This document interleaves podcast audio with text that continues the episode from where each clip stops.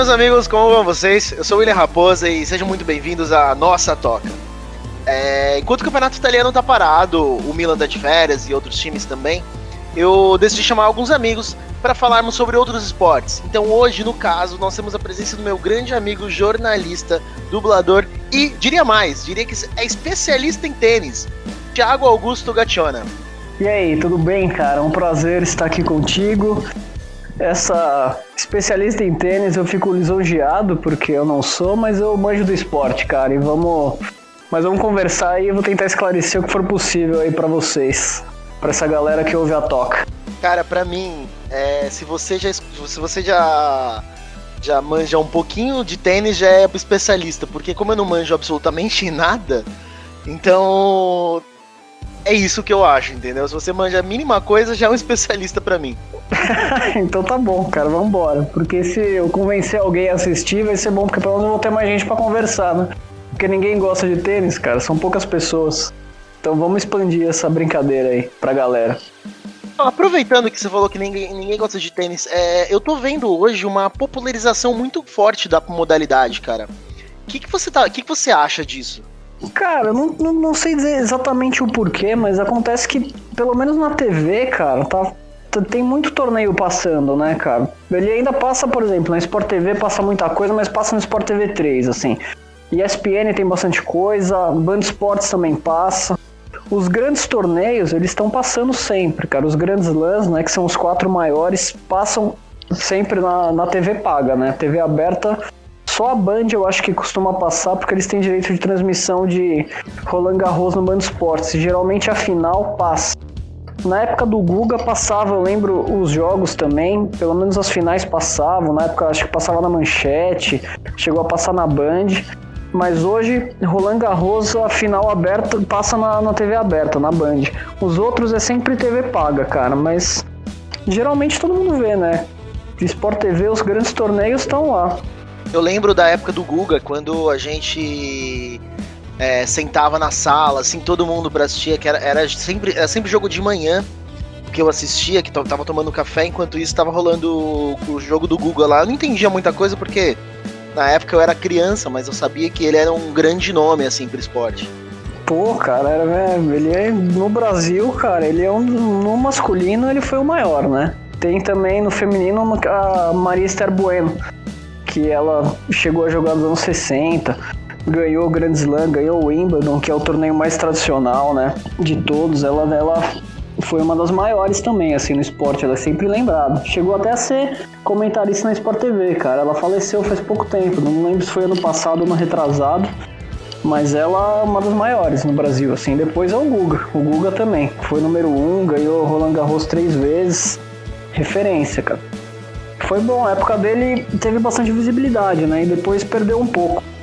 É porque depois, depois dele a gente deu uma, deu uma diminuída, né, na quantidade de jogadores conhecidos, assim, né? Acho que é meio aquele, aquele papo, né, cara? Quando o cara é muito bom e a gente é brasileiro, a gente meio que sempre quer o cara mais foda, né, cara? Teve essa mesma história com o Senna. Com o Senna também, depois que ele morreu, cara, teve Fórmula 1 para brasileiro ficou meio perdido, assim, né? Depois que a galera começou a voltar, acho que no tênis foi a mesma coisa, né? Acaba sendo difícil você ter um, alguém substituindo, né, um ídolo no esporte, assim. Ah, cara, é, e a gente é muito. A gente. Cara, a gente não é justo com os caras, eu acho, né? Você pega o Rubinho, por exemplo, na Fórmula 1, a galera massacra o cara, mas ele, meu, ele foi um, um puta piloto, cara. Ele tem um histórico lá, foi vice-campeão várias vezes, tem vitória. Ele foi grande no automobilismo, mas a gente acha que todo mundo tem que ser igual o Senna, né, cara? Eles valorizam esses caras.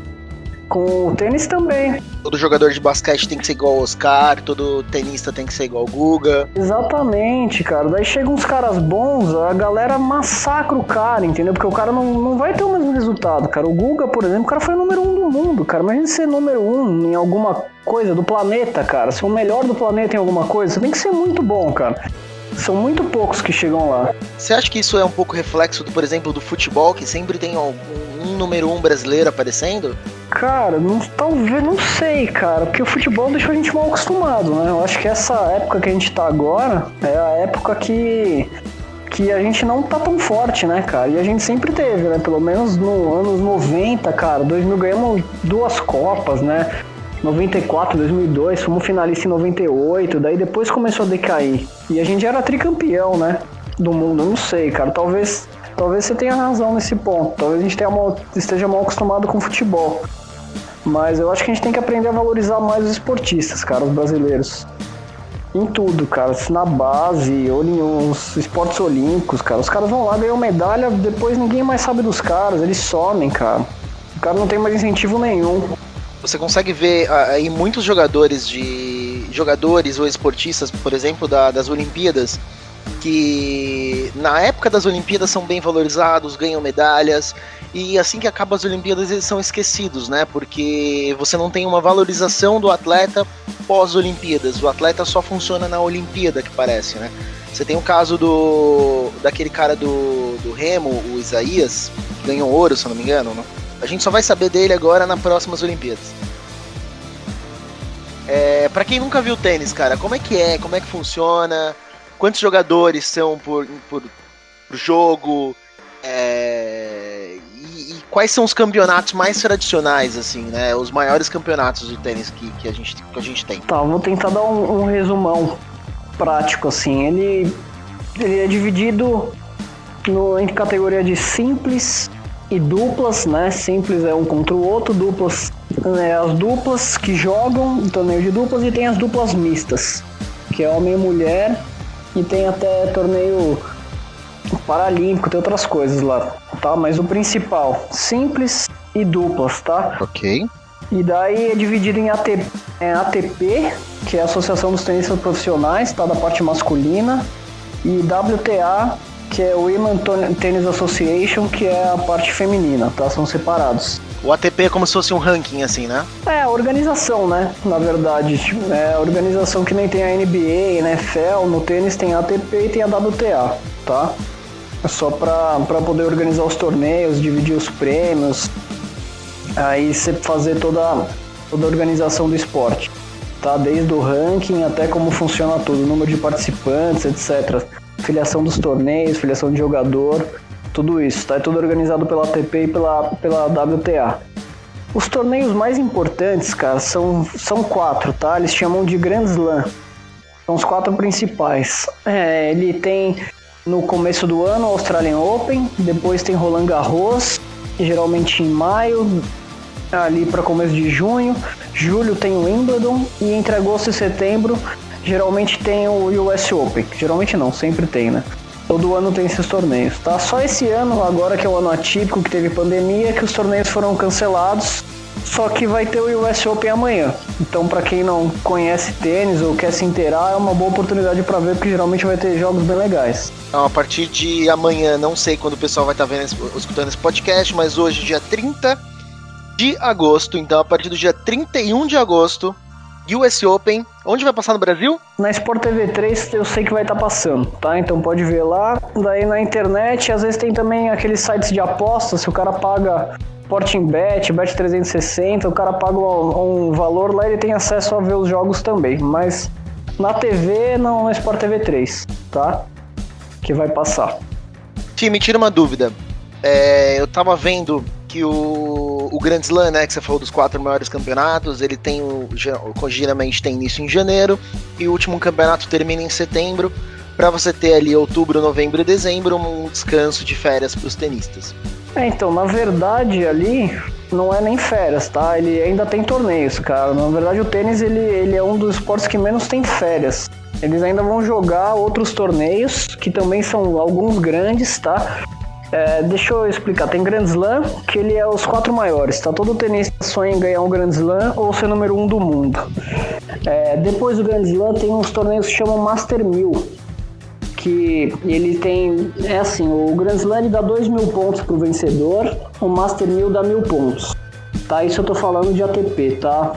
Tênis masculino. Ok, quanto mais pontos, maior a pessoa sai no acaba subindo no ranking, né? Exato, tá? Daí você pega lá, por exemplo, o Grand Slam, o cara vai que ganhar o Grand Slam, ele vai ganhar 2 mil pontos, o vice vai ganhar 1.200 e assim. Daí dependendo da, de, de quão longe você chega na chave, você chega a uma determinada pontuação, tá? E o ranking, ele, é, ele vale por 52 semanas, tá? Que é o ranking anual. E daí você fez, por exemplo, os caras vão jogar o US Open agora. Então, por exemplo, o Nadal foi campeão. É, esse ano ele não vai jogar por causa da pandemia. Então, por exemplo, ele, ele deveria perder 2 mil pontos porque ele não vai participar. Tá? Então você sempre faz os pontos e daí você tem que defender no próximo ano esses pontos. Se você não consegue defender, você perde e é assim que a pontuação funciona, entendeu? Entendi. Se você foi pior que o ano passado, você vai cair, se você foi melhor, provavelmente você vai subir de acordo com a pontuação dos outros concorrentes aí. E daí só esse ano que tá típico que o, a, o ranking agora ele vai ficar até o final do ano que vem, porque como teve a pandemia, muita gente não pôde jogar, tem gente que ficou doente, tem gente que não quer se arriscar. Então esse vai ser o único ano que vai estender. Os pontos desse ano também vão estar valendo até o final do ano que vem. Só dessa vez. E deixa eu voltar, eu tava falando de Grand Slam Master 1000, né? Isso. Abaixo do Master 1000 tem, tem os ATPs 500, que dá 500 pro campeão, 500 pontos, e abaixo dele tem o ATP 250. E abaixo disso tem Challenge e Future, tá? Então o que que acontece? Para você poder entrar nos grandes slams, nos torneios grandes, vai depender do seu, do seu ranking, tá? Então os top 100, geralmente os 100 primeiros, ele já tem quase que garantido a, a entrada dele no, direto nos grandes slams, tá?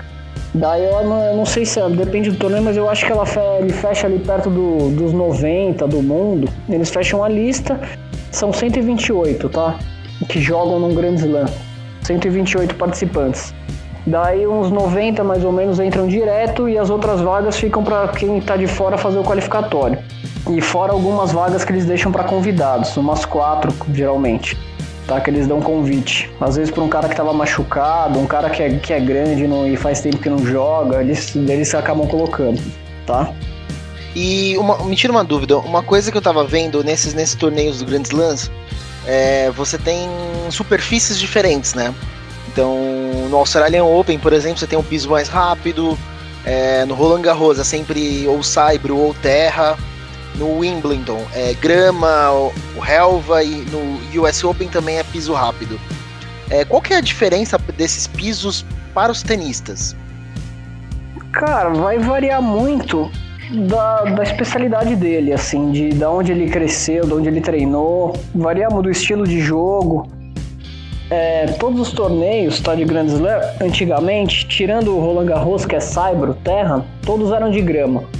Tá? O Wimbledon, Australian Open e o US Open. E daí, ao longo do tempo, essas características foram mudando, tá? Tanto por causa de televisão, por causa de facilidade dos torneios, tá? Daí, hoje em dia, majoritariamente, o, o, o piso duro que manda no, no calendário. Então, a maioria dos torneios é tudo cimento. Australian Open é cimento, US Open é piso duro também.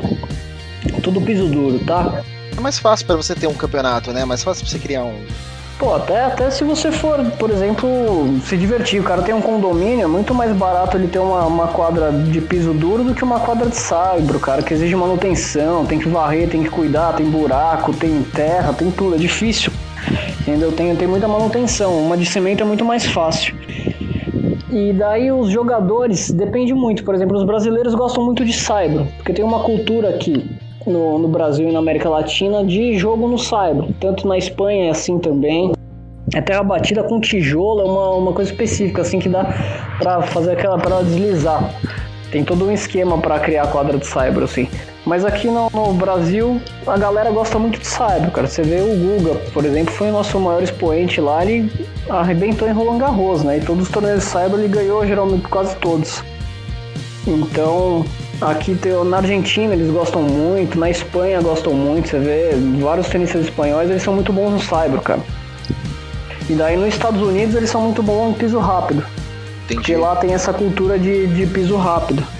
E na Inglaterra, lá que foi o berço, né, onde foi criado o esporte, lá tem os torneios de grama tradicionais, né? O Wimbledon, que é o mais tradicional, tem Queens, que é um preparatório para o Wimbledon, que geralmente ele é um ATP 500 hoje. Geralmente os tenistas jogam Queens para se preparar para o Wimbledon, assim, que como ele fica algumas semanas antes, eles já entram e lá é quadra de grama. O que acontece? O Saibro, o jogo é mais lento no Saibro, tá? Porque a bola quica, ela, ela pinga mais alto, ela é um jogo mais devagar, tá?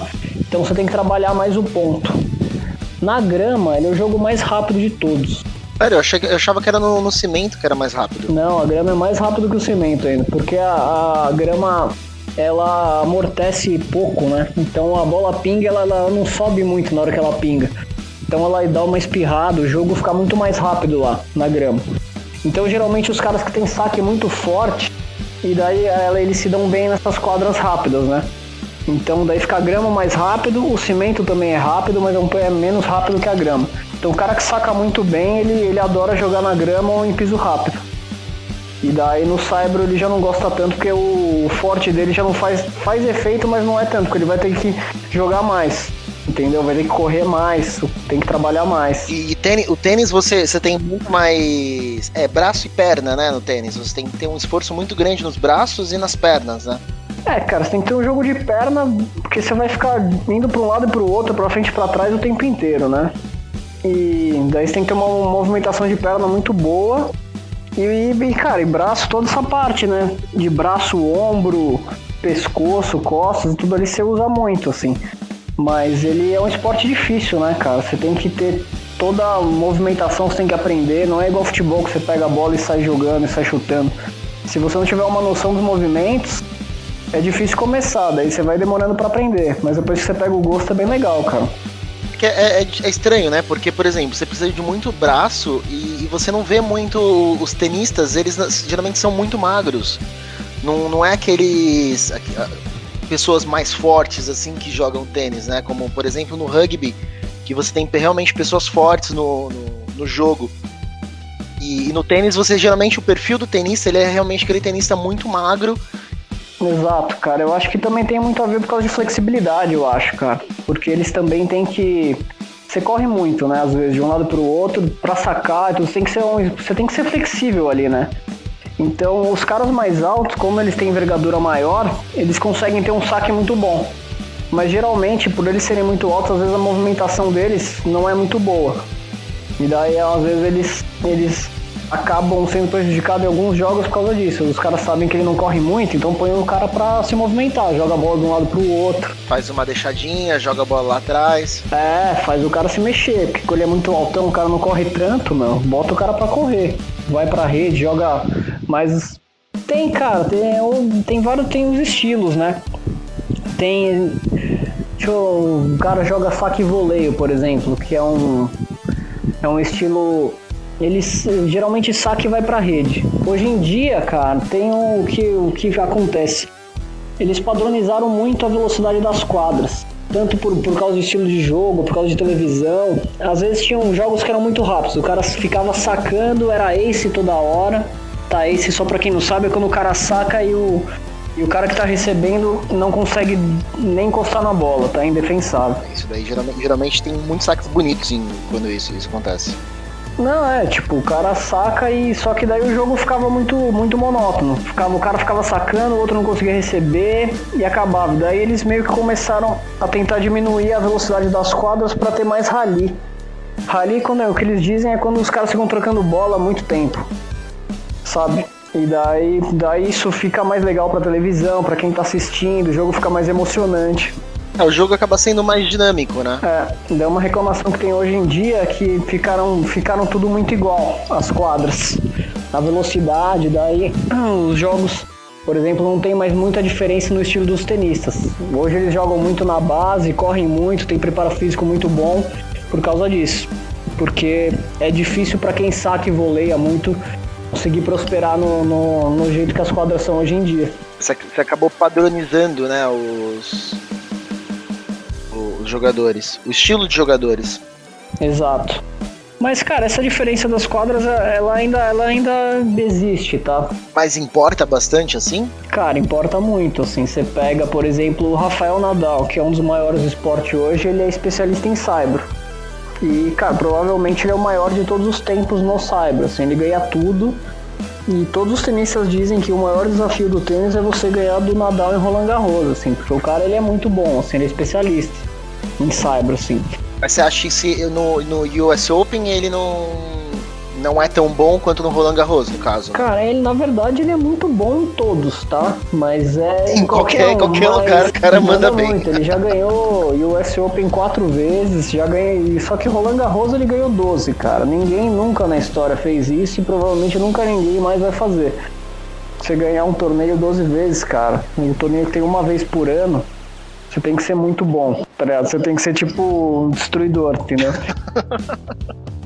Ah, cara, uma coisa bem importante que eu não falei, que eu vou falar, os grandes lãs, a diferença deles, eles são disputados em cinco sets. Então, para você vencer uma partida, você tem que vencer três.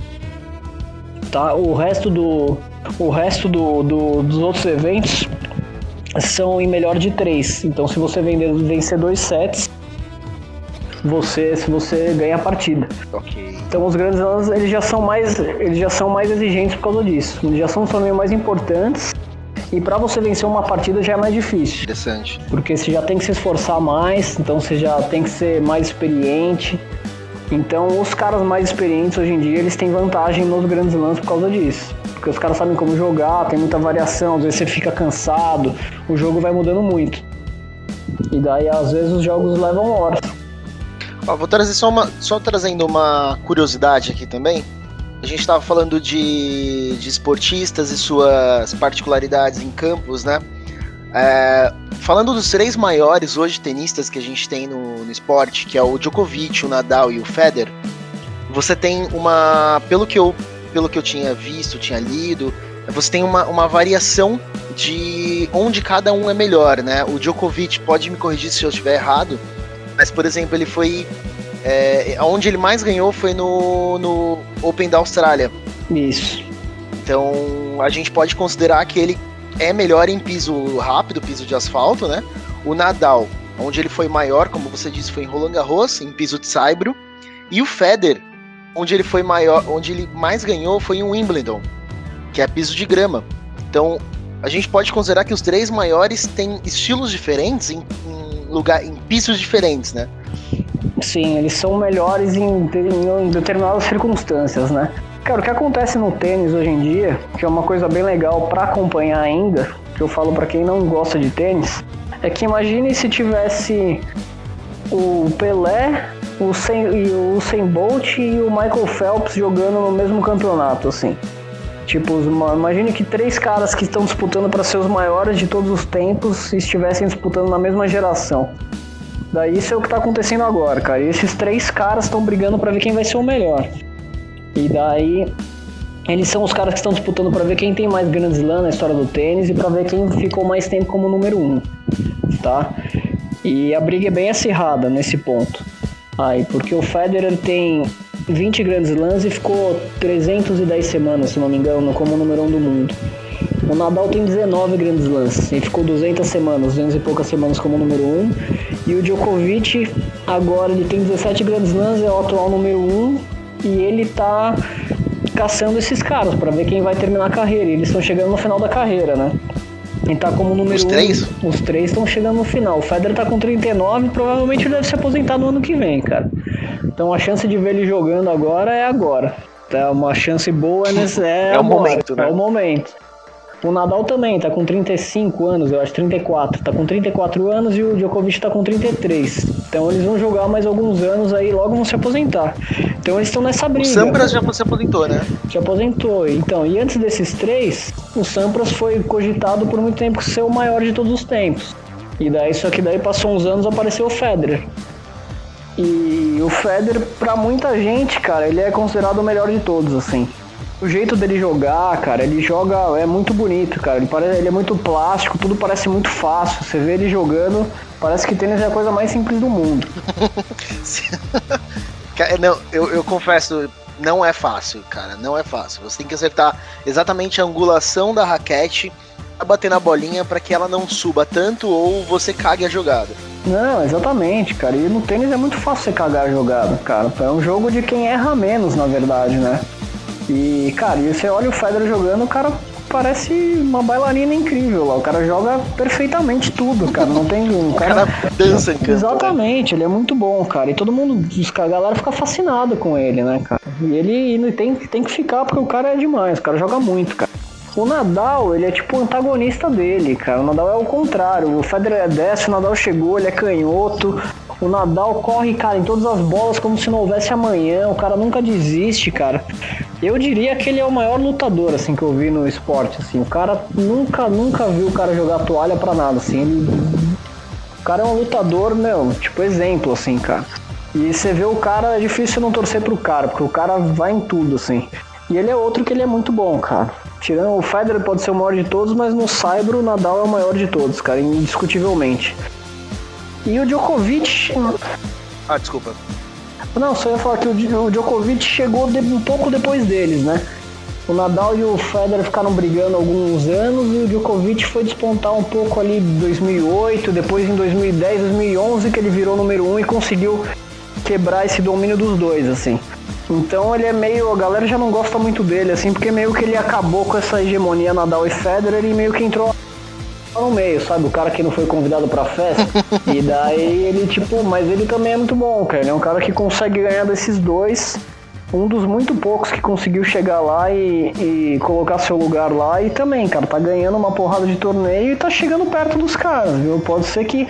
E muita gente tá achando que ele vai ter mais título e mais semana aqui no, como número um do que esses dois. Ele, ele é um, um ano mais novo que o Nadal, mas ele é seis anos mais novo que o Federer, então ele tem mais lenha para queimar ainda, né? Tem, tem mais lenha e ele se machuca menos, né, cara? O Nadal sofre muito com lesão, porque o estilo do jogo do Nadal é muito agressivo, ele corre demais, ele é um cara mais pesado, ele se mata na quadra, entendeu? Ele se machucou muito ao longo dos anos o Nadal. E o Djokovic, aí se, se apostam que ele vai ter uma longevidade maior que o Nadal. E ele tá jogando muito, né, cara? Com um cara com 33 anos, o cara ainda é número um, acabou de ganhar o torneio aí ontem, ele ganhou Cincinnati e é favorito pro US Open agora. E, mas eu ia falar das diferenças dos três, né? O que acontece? O, o Nadal é muito bom no Cyber, o Federer é muito bom na grama, cara. Ele já ganhou oito vezes o Wimbledon, o jogo dele encaixa muito na grama, ele é muito bom, ele é muito técnico. Então, cara, ele é muito bom de voleio, o melhor. Ele é, cara, praticamente o melhor de quase todos os, os aspectos do jogo. É muito bom do saque, é muito E vamos fazer uma pausa rapidinho. O que, que é o voleio? Cara, o voleio é quando você vai na rede. Ali na rede, você tem que matar o jogo na rede. Então, você tá você saiu do fundo, jogou uma bola e subiu para a rede. Daí o golpe que você vai dar na rede, na hora que o cara te responder, esse é o voleio. Tá? É o que chamam de voleio, é esse golpe. Quando você tá na rede e pega lá a bola de cara sem pingar tá? Ou você tá na rede, pega uma bola de bate-pronto ali, isso é voleio, tá? Quando você tá jogando ali na rede. É, você, fala, você fala de voleio, automaticamente na minha cabeça já vem futebol, cara. Ah, exatamente, que o cara dá um voleio, destrói, mas não tem nada a ver, cara. No tênis é totalmente diferente, mas, mas é, eu entendi a analogia que você fez, porque tem o mesmo nome. Mas é, mas é na rede também, cara. Essa é a única coisa em comum. E tem uma bola. Só. Acho que é só isso. Mas o. Beleza. Só a diferença é que tem uma bola e tem uma rede perto. Peraí que eu, onde eu estava, eu tava falando, tá, que o Federer se dá muito bem na grama. E o Nadal muito bem no saibro. E o Djokovic, cara, ele ganhou muito na, quadra, na quadradura, na quadra rápida. E o, o, o treinador do Nadal, que é o tio dele, né, o Tony Nadal, ele fala. Eu vi uma entrevista dele que ele falou que o, os melhores de todos que ele já viu foi, cara, no Cyber o melhor que eu já vi é o meu sobrinho, o Nadal, na grama é o Federer e na quadradura é o Djokovic. É, os três melhores em cada um, né? Cada um tem, tem sua opção ali. Então tá rolando, cara, essa briga aí pra ver quem vai ser o maior de todos na mesma geração. Então tá, tá bem legal, cara, de assistir. E os caras são muito bons, né, cara? Eles são muito bons, eles não dão vez pros outros, assim fica tipo até chato para os outros jogadores que eles não conseguem vencer. São poucos que conseguem ganhar deles. Assim, o Andy Murray, que é um inglês que sofreu muito com lesão agora, era um cara que, que conseguia bater de frente com eles. O argentino Juan, Juan Martín Del Potro chegou a ganhar Grand Slam também, mas sofreu muito com lesão. E o, um suíço que chamava Wawrinka, Stanislas Wawrinka, ganhou alguns Grand Slams também. Mas de resto, cara, um ou outro só conseguiu ganhar além deles, cara, nesses últimos 15, 16 anos aí. Até mais. Como é que você tá sentindo, como é que você sente, assim, o, o de tênis, né? As partidas de tênis antes e pós-pandemia. Porque hoje a gente tem que tem que dividir o mundo entre antes da, do apocalipse e depois do apocalipse, né? Putz, é verdade, cara. antes do, do inferno e depois. É, basicamente. O ano começou bem normal, assim, na verdade. Teve. Começou lá com uns torneios preparatórios do Australian Open, teve a TP Cup, que era um torneio de nações que juntou, disputava país contra país, a Sérvia do Djokovic ganhou. E teve jogos legais lá, se prepararam para o Australian Open, tudo normal. Daí teve o Australian Open, o Djokovic ganhou, e daí acho que em março, no começo de março, o mundo parou, né? Por causa da pandemia. Já teve os casos na China, daí o mundo parou, parou tudo. E voltou agora, cara. Os caras ficaram muito tempo parados. E o primeiro torneio foi agora nessas últimas semanas, teve esse Master 1000 de Cincinnati. E daí é sem público o jogo, né? Eles estão todos dentro de uma bolha. Fizeram parecido com a NBA agora. Daí teve, vai ter Cincinnati que foi. Eles transferiram o torneio de Cincinnati para Nova York para todo mundo ficar confinado.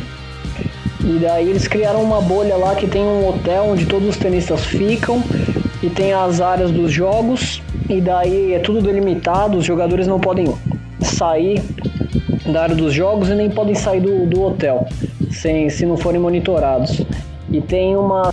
Alguns jogadores pagaram algumas casas para poderem ficar lá confinados, mas pagaram uma puta uma grana. Acho que era, sei lá quanto que era. Mas ele tem grana para isso, né? É, alguns, alguns têm. Daí, alguns deles têm mesmo. Daí ficaram lá, só que daí eles têm câmera, tem segurança da organização. Daí se qualquer cara desrespeitar alguma das regras dessa bolha, ele tá fora do torneio. Ele é desclassificado, ou se, por exemplo, alguém da equipe pegar Covid, alguma coisa assim, ele é automaticamente desclassificado. Tá? Então, Porque assim, não respeitou as regras, é, né? Os caras estão meio rigorosos nisso. E daí os jogos estão sem público. É meio estranho, cara, você vê jogo sem público, mas meio que eu acho que o pessoal tá acostumando, né? Na NBA também não tem público. É, mas na, não sei, na NBA eu sinto que o público faz bastante diferença. Porque tem aquele lance de jogo em casa, jogo fora. No tênis você tem um, um jogo que é geralmente é muito quieto, né? Você não pode falar durante você tem umas regrinhas meio chatas que você não pode falar durante o, o jogo, porque isso pode atrapalhar no juiz a, inclu, dando né, um ponto. É, bem tradicional, né? Tem umas regras, todo mundo ficar quieto pro cara sacar, para não atrapalhar o cara, porque é um jogo que exige muita concentração, assim. Você tem que ser mentalmente muito forte para jogar tênis, né?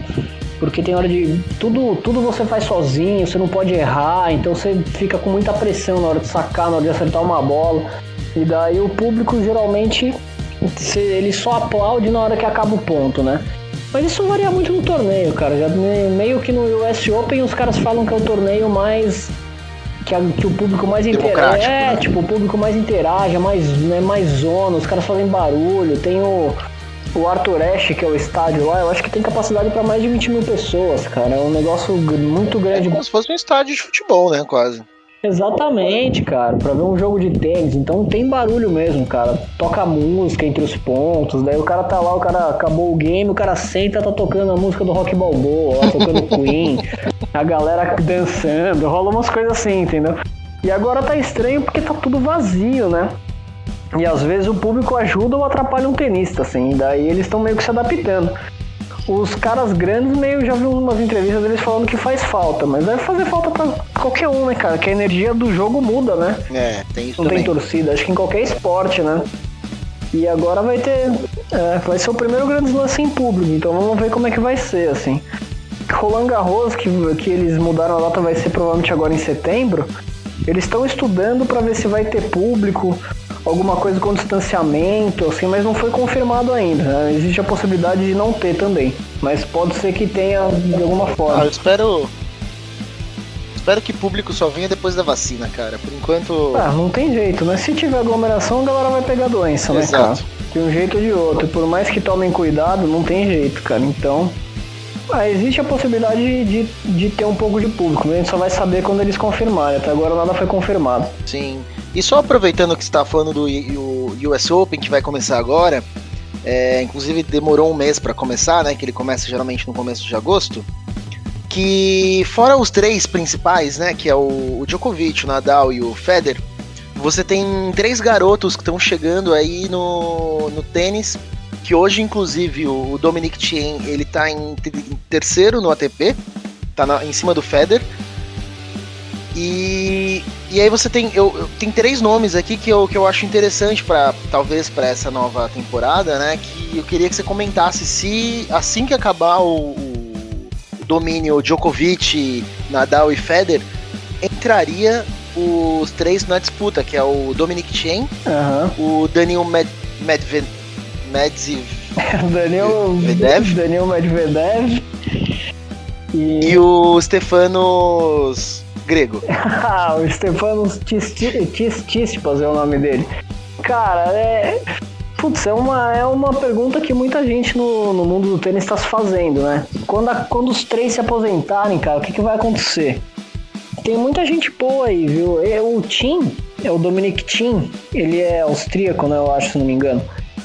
Ele.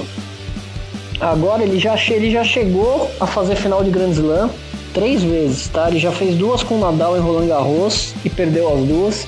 E esse ano no Australian Open ele quase ganhou do Djokovic, cara, foi por pouco. Ele chegou a liderar o jogo por 2 a 1 e tomou a virada. E acabou perdendo o jogo no quinto set. Mas ele tá chegando bem perto, cara. É o que chegou mais próximo de todos. Já fez três finais e todo mundo aposta que ele, que ele vai ganhar a Grand Slam. Provavelmente vai brigar aí pelas primeiras posições do ranking, assim. É, os outros, por exemplo, você falou o Stefano Tsitsipas, é um grego aí, tá na faixa dos 20 anos. Ele, cara, também tem potencial. Ele ganhou um torneio que chama TP Finals o ano passado. Esse ATP Finals, o que, que ele é? Ele é um torneio que tem todo final de ano que ele pega os oito melhores da temporada e faz um torneio entre esses oito melhores para ver quem é o melhor dos oito. E daí o campeão desse torneio, se ele for campeão invicto, ele ganha 1.500 pontos. Então é um torneio bem tradicional também. Abaixo dos grandes lãs talvez seja o mais importante, o mais importante provavelmente. Então ele, essa galera tá vindo, cara. Aos poucos eles estão chegando, eles estão aproveitando que os outros estão velhos estão envelhecendo, estão conseguindo, aos pouquinhos, estão conseguindo entrar sua marca. Mas antigamente, meu, a juventude chegava apavorando, né, cara? Você pega a época do Guga lá, tinha muita gente dividindo a primeira posição do ranking, trocava toda hora, era Leighton Hill, tipo, era Safin, Guga. Esses caras iam. Teve lá o Marcelo Rios, os caras iam trocando a liderança toda hora. Patrick Rafter, tá, tinha muita variação. Agora você não vê mais, né? Depois que esses caras aí estão há mais de 15 anos no primeiro lugar, cara. Então é difícil para essa, essa molecada nova. Eles meio que tem que não acreditam tanto que eles podem conseguir, cara. É difícil. Tem que ser muito bom para tirar esses caras. Mas tem uma galera chegando. Além desses três, deixa eu ver, tem ah, um, uns canadenses que estão vindo. Tem um que chama Denis Chapovalov e o outro que chama Félix Aliassime, que são uns canadenses novinhos que também jogam muito. Aliás. Tem o Alexander Zverev. O Alexander Zverev é um alemão, cara, também, que todo mundo aposta que ele vai, vai ser número um do mundo. Já fez semifinal de grande. Berettini também, né? Italiano, cara. Já tem uma geração italiana bem boa no tênis, na verdade. Tem no feminino tem a Camila Giorgi, que joga bem. No, no, no masculino tem o Berrettini, que, que já chegou longe em Grand Slam. Fonini. Fonini, o Fonini ele é, já tá um trintão já, o Fonini, mas ele joga muito, cara, o Fonini. Só que mentalmente ele não é muito bom, assim, ele joga demais, você vê que ele tem muita técnica, só que ele não consegue vencer os grandes jogos, assim, ele não costuma chegar longe no, nos torneios. Ele já ganhou o Master 1000, mas ele era muito bom, cara, o Fonini é muito bom. Eles vão chegar aos poucos, cara. Esses, esses 3, 4 que a gente falou provavelmente vão estar tá brigando para ser número 1 um, assim que esse pessoal se aposentar, cara.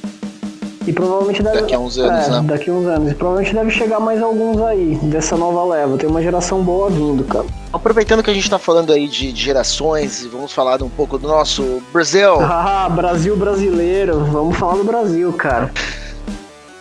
E eu, eu tinha. Eu tinha. Eu posso falar assim dos, dos tenistas que eu, que eu vi jogar, né? Que, que eu acho que eu acabei pegando uma seleção de dos três melhores tenistas do, do Brasil da era Open. Ah, não, não, vou falar antes disso, mas da, da a partir que a gente tem a era Open, ah, os três maiores tenistas que eu, que eu selecionei foi o, o argentino brasileiro Fernando Meligeni, que ele foi considerado um dos melhores do mundo em 99. Onde ele chegou a atingir a, a posição de número 25, a 25 posição no ranking ATP. O Thomas Koch, gaúcho, é, também, é sempre do sul, né, esses tenistas. Se não, for, se não for do sul, ele até passa pra Argentina. Mas é sempre ali no sul. tá ali na, na faixa, na fronteira. É, que o, o Thomas ele chegou a, a, também assumir a posição 24 no ranking ATP entre as décadas 60 e 70. E o nosso grande Gustavo Kirten, que ele dispensa apresentações, é. né? O nosso labrador humano, ele é tricampeão em Roland Garros.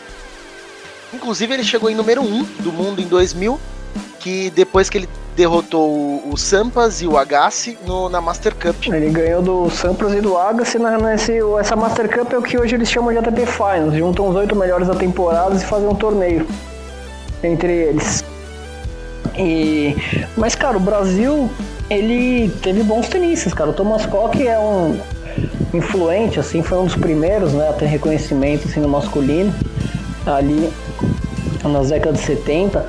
E depois dele vieram, teve uma geração aí. Daí o, o Guga se destacou muito, cara. O Meligene teve em 99, foi um ótimo ano dele, cara. Ele chegou a ganhar do Sampras em 99, que era número 1.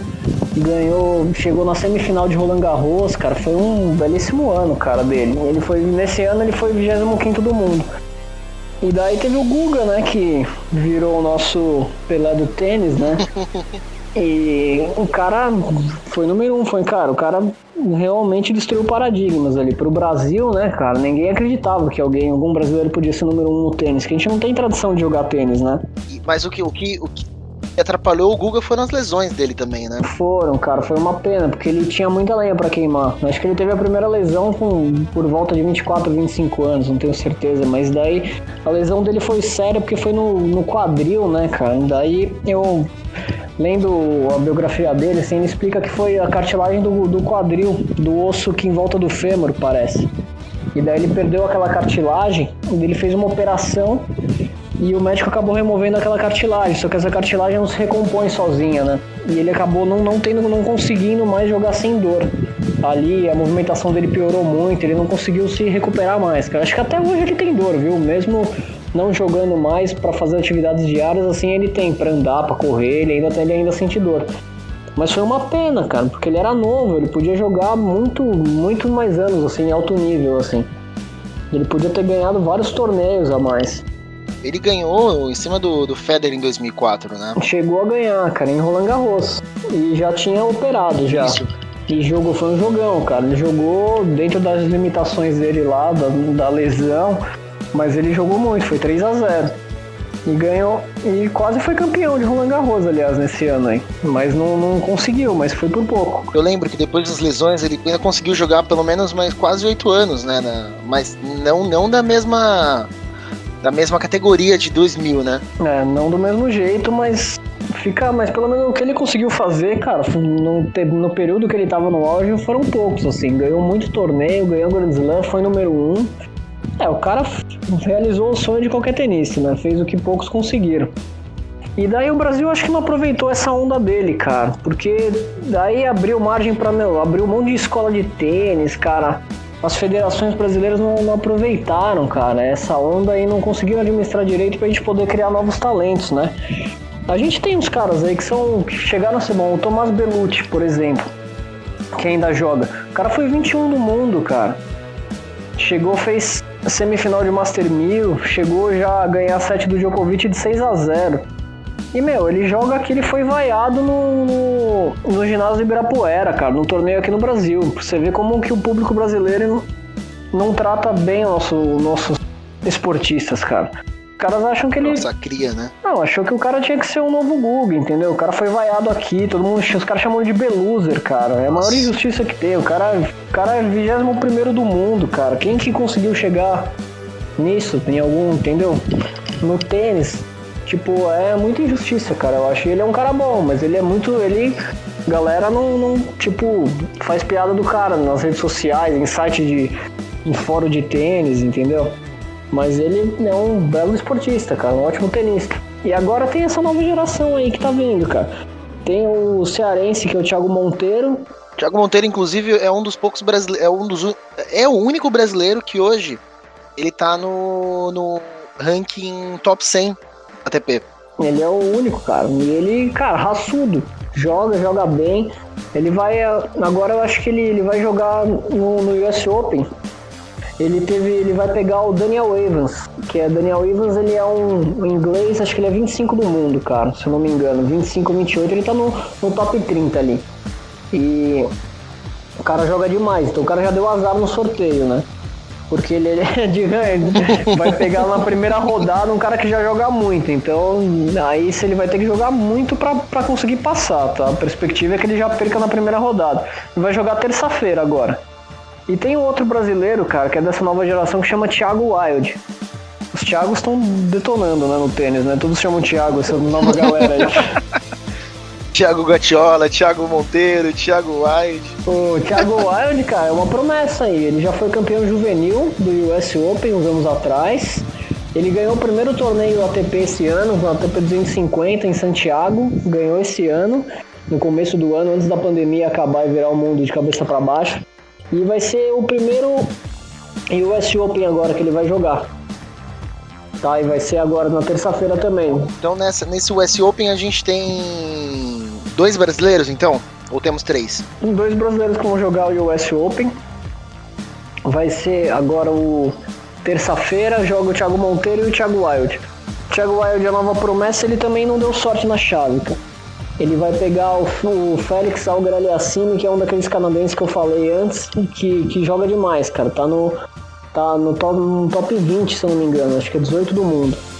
E vai pegar o Thiago Wild, que é o primeiro torneio de Grand Slam que ele teve ranking para entrar. Então, meu, vai ser pedrada, né? Na primeira rodada vai ser a possibilidade da, dos brasileiros já se darem mal é grande, então eles vão ter que jogar demais. Mas vamos torcer, né? Quem sabe? Dar uma zebra aí eles passam. Isso no, no single, né? Porque no duplo a gente já tem mais, mais jogadores. É, na dupla a gente tem o Thiago Melo, quer dizer, o Marcelo Melo, desculpa. Marcelo Melo. E o, é tudo Thiago pra você agora. o Marcelo Melo e o Bruno Soares, cara. E eles já foram. Tem o Marcelo, tem o Thiago Melo, o Thiago Soares, o Thiago Stefani Thiago, no feminino. Todo, só, só Thiago, cara. O mundo de Thiago seria um mundo bem melhor, viu? Posso dizer. seria... e mas eles também, cara, eles são favoritos, viu? Se eu não me engano, o Marcelo Melo é cabeça de chave número 2, tá? Um dos cabeça, segundo favorito. E o Marcelo Melo e tem o Bruno Soares também, já, já ganharam, tá? O Bruno Soares já foi campeão do US Open. O Brasil é muito bom, cara. Marcelo Melo e Bruno Soares jogam juntos na, na Copa Davis, já várias vitórias para representar o Brasil e eles com as suas duplas, cara, eles já foram campeões de todos os grandes lances, tá? O Marcelo Melo já foi campeão aí de Wimbledon de Roland Garros e o Bruno Soares já foi campeão de US Open e do Australian Open, cara. Tanto em duplas masculinas e o Bruno Soares também já ganhou duplas mistas, tá? Em Grand Slam. E o Marcelo Melo já foi número um de duplas. É, o Brasil, na verdade, em duplas está muito bem representado, cara. Mas é uma pena que duplas já, é um, já tem um público mais restrito. É, você, não né? tem, você não tem uma visibilidade muito grande, né? Como tem no. Não, cara, nem, nem chega a passar na TV, cara. Dificilmente, por exemplo, quando tem. Agora vai ter exibição de Grand Slam na TV, os canais brasileiros, às vezes, cara, uma vez ou outra a Sport TV passa um jogo de dupla, assim, quando é um jogo importante, tá? Sport TV ou a ESPN Brasil, né? ESPN quando passa, assim, só se é um jogo realmente importante, semifinal, disputa de título. Os brasileiros são meio renegados, né? Mas, cara, como é que você vai aí, difundir o esporte se você não transmite, né? Exatamente. É uma coisa meio. Entendeu? É meio contraditória, né? O cara não passa na TV porque não dá audiência. Mas como é que vai ter audiência se você não passa? Então é meio estranho, assim. Aproveitando aí do, do, do US Open que vai iniciar agora, qual que é o seu palpite aí para os dois últimos jogos? Tipo, quem vai quem, quem você acha que chega na final? Ah, cara, eu favoritaço o Djokovic, né? Porque o Nadal não vai jogar por causa da pandemia, ele ficou com receio de vir até os Estados Unidos, tava na Espanha lá, treinando para Roland Garros, que vai acontecer mais tarde, agora em setembro esse ano, por causa da pandemia, né? Foi adiado. E o Federer fez uma cirurgia no joelho agora, uns meses atrás, então ele está se recuperando para voltar voando no ano que vem. assim que virar o ano. Então, como por falta de Federer e Nadal, o Djokovic, como é um desses três maiores, é o único que tá lá, ele virou a referência, né? Então ele é favoritaço, mesmo com o Federer e Nadal jogando, ele já seria favorito. Tem os dois, ele é mais favorito ainda. Mas ele tava meio estranho agora nesse último torneio do Cincinnati, cara. Ele tava com dor no pescoço, teve um jogo na semifinal lá que ele vomitou na quadra. Ganhou, capengando, mas ganhou. E, mas aí eu não sei como é que, que o cara tá. calma, Ela discorda da sua opinião. Calma. É, não, eu não gosto do Djokovic, fala que ele é milongueiro. Se fica lá fazendo finta de, de lesão que ele é. Aí, ó. Parece que tem um cara. Que, falando que prefere o, o, o Nadal. É. E, então, não sei como é que vai ser agora no, no US Open se ele vai se recuperar, cara. Porque ele cansou né, nesses jogos aí, desidratou, lá tá muito quente. E ele tá com 33, a recuperação já é um pouco mais lenta né, do que a da molecada.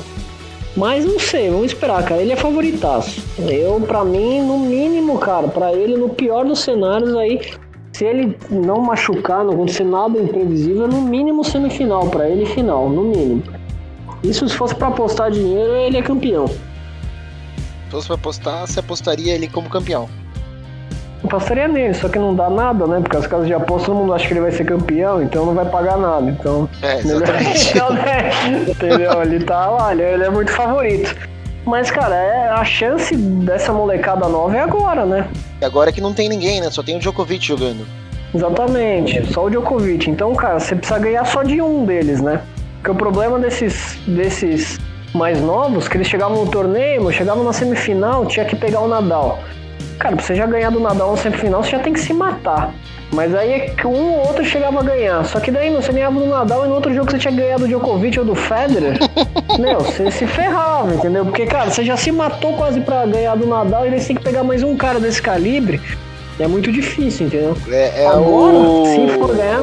É o. a torre do, do Mortal Kombat, sabe?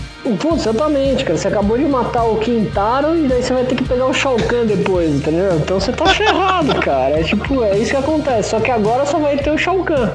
Então pode ser que você tenha mais chance. Então eles têm que aproveitar agora. agora talvez seja muito mais tranquilo que você não precisa matar muito mais gente para chegar lá. Exato, você vai ganhar só um. Então, cara, eles têm que aproveitar agora. Mas o Team, o Dominic Team, foi mal nesse torneio preparatório aí. Ele jogou um monte de torneio aí na pandemia, teve um, fizeram uns torneios de exibição aí durante a pandemia. Ele tava jogando, foi o cara que mais jogou chegou no torneio aí do Master 1000 de Cincinnati que para voltar na temporada e perdeu na primeira rodada, entendeu? O cara já decepcionou no primeiro jogo, mas ele é favorito a uma final, assim. Desses novos, eu acho que ele tem bastante chance de chegar longe. Essa nova geração tem chance de chegar lá. Ele, o Stefanos, o grego Stefanos Tsitsipas, e também, acho que esses três aí eu colocaria no meu hall de, de favoritos. E vamos ver, o Zverev pode ser que chegue longe também, vamos ver também não foi bem em Cincinnati, assim, mas.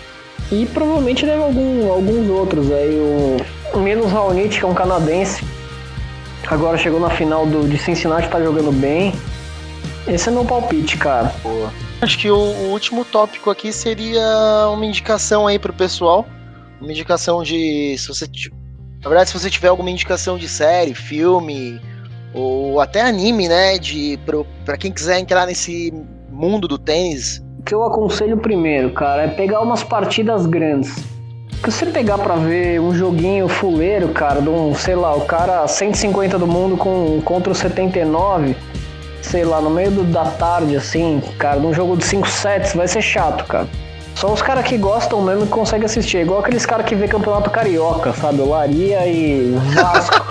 tipo, não dá, você não vai querer assistir, entendeu? Final do Campeonato Paulista. é, exatamente. Palmeiras cara. e Corinthians. Pior jogo de todos os tempos, cara. Pior final que eu já vi. Então não dá, você tem que pegar uns jogos grandes, cara. Quando tiver, por exemplo, uma semifinal, você vai ter Djokovic e Tistispas, por exemplo, se tiver. Daí é um jogo legal para ver. Tá? Não sei nem se eles estão do mesmo lado da chave, mas é só um exemplo uma final de Grand Slam. É bom, daí você pega pra ver, que são jogos legais, a final, semifinal. Todos esses caras grandes é legal. O Djokovic, o Federer e o Nadal é sempre legal ver, cara. Principalmente agora que eles estão acabando a carreira, é uma chance de ver. Mas foca nos jogos grandes, tá? A princípio, para começar a gostar do esporte. Aí tem anime, que que tinha? Tinha um anime que chamava Prince of Tennis. Eu particularmente nunca assisti, mas uns amigos meus falaram que é legal. Tem umas coisas meio fantasiosas, uns golpes muito loucos, mas eu nunca assisti. Como super campeões. É, nesse estilo, é tipo um super campeão de tênis, nessa onda. Posso recomendar o Match Point, tá? Que é um romance aí de um tenista baseado num casal ali próximo ao Wimbledon, uma história bem legal, dirigido pelo Woody Allen, podem ver. É um filmaço, ele tem Scarlett Johansson no, no elenco. Sim, cara, é um filmão, assim, não é tão bom, é, tipo, o tênis é meio plano de fundo, tá? Mas é um filmão. Tem o filme que chama Borg vs McEnroe, de uns anos atrás, que conta a história da final de Wimbledon entre o Bjorn Borg e o John McEnroe, que é uma das maiores finais da história do tênis tá? Então o filme conta toda a história aí da rivalidade entre eles, um filme bem legal. Tem. Filme suíço esse daí, né? Cara, não sei te dizer, viu? Talvez, mas é legal o filme, viu, cara? Pra quem quiser se ambientar no, no esporte, é um filme bacana de ver. Acho que é isso, viu, cara? De, de, de recomendações que eu posso dar por enquanto são essas. Pô, legal, cara. Foi muito bom o papo aí. Gostei bastante eu que agradeço, cara, pelo convite, por estar participando aí. Espero que tenha. Não sei se eu fui. Se eu fui bastante eloquente, se deu pra entender o que eu quis dizer, se ficou muito confuso, mas se precisar, estamos aí para tirar qualquer dúvida, cara. Se for possível, gravar um falando sobre o tênis feminino, né? Que a gente deixou ele meio de lado, falou só do masculino. Vamos, não, o próximo, a próxima pauta de tênis vai ser sobre tênis feminino. Aí a gente fala 100% das maiores tenistas. Mesma coisa que a gente fez pro masculino, a gente foca no feminino. Pô, perfeito, Fox. Cara, te agradeço, muito obrigado, cara. E valeu aí. Espero que você tenha sucesso nessa empreitada, hein, dos podcasts, cara. E tanto nos vídeos, que tudo dê certo aí. Isso aí, Fox. Então é isso, meus amigos. Muito, muitíssimo obrigado, Ti. Muitíssimo obrigado a todo mundo que escutou até aqui.